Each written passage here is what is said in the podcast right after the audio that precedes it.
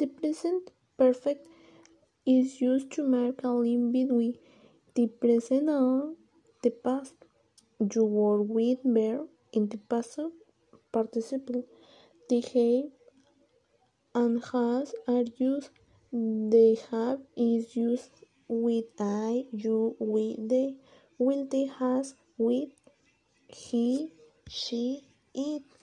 For example, Hi Liz, I have lost communication along avoid.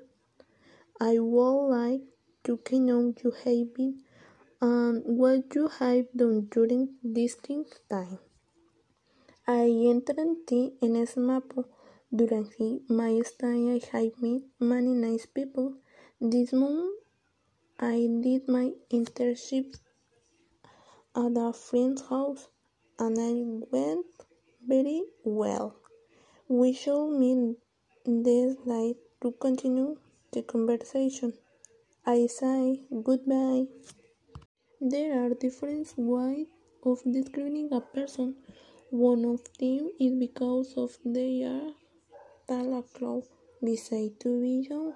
Another way of description is talk about their their personality. For this they use adjectives such has nice, intelligent, among others. For example, Jocelyn is my cousin. She is young and very beautiful.